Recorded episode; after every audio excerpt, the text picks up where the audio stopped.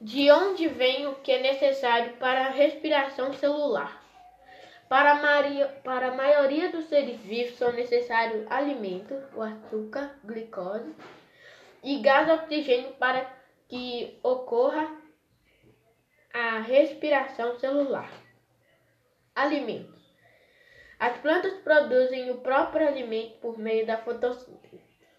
Os animais obtêm alimentos ingerindo outros seres vivos, como plantas ou outros animais. O alimento e o gás oxigênio são utilizados na respiração celular para a obtenção de energia, com produção de gás carbônico e água. Isso ocorre em praticamente todos os seres vivos. Em algumas bactérias e alguns fungos ocorre respiração celular sem a, a utilização do gás oxigênio. Gás oxigênio. As plantas podem conseguir gás oxigênio pela fotossíntese ou diretamente do ambiente por minúsculas aberturas em suas folhas que permitem a entrada e a saída de gás. Plantas, as plantas aquáticas, além do gás oxigênio, dissolvido na água pelas raízes e o retiram do ar por meio dos poros de suas folhas emersas. Os animais terrestres têm diferentes formas de, de obter gás oxigênio. Certos animais, como minhocas que vivem em ambientes terrestres úmidos, obtêm gás oxigênio do ar atmosférico pela pele.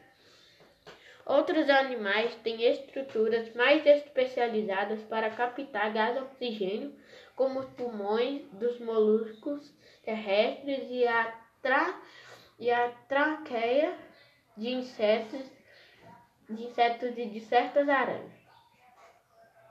Alguns peixes, os anfíbios adultos, anfíbios adultos, os répteis, as aves e os mamíferos têm pulmões bem diferentes do, dos encontrados dos, nos moluscos. Os animais aquáticos podem obter gás oxigênio dissolvido na água diretamente pela superfície do corpo, como no caso das esponjas, das águas-vivas, dos corais ou das sanguessugas, ou por meio de estruturas especializadas como as brânquias, as brânquias encontradas em crustáceos, crustáceos, em moluscos polvos, lulas, mexilhões, os, os tráqueas, em, em quinodermos e na maioria dos peixes e nas larvas de anfíbios.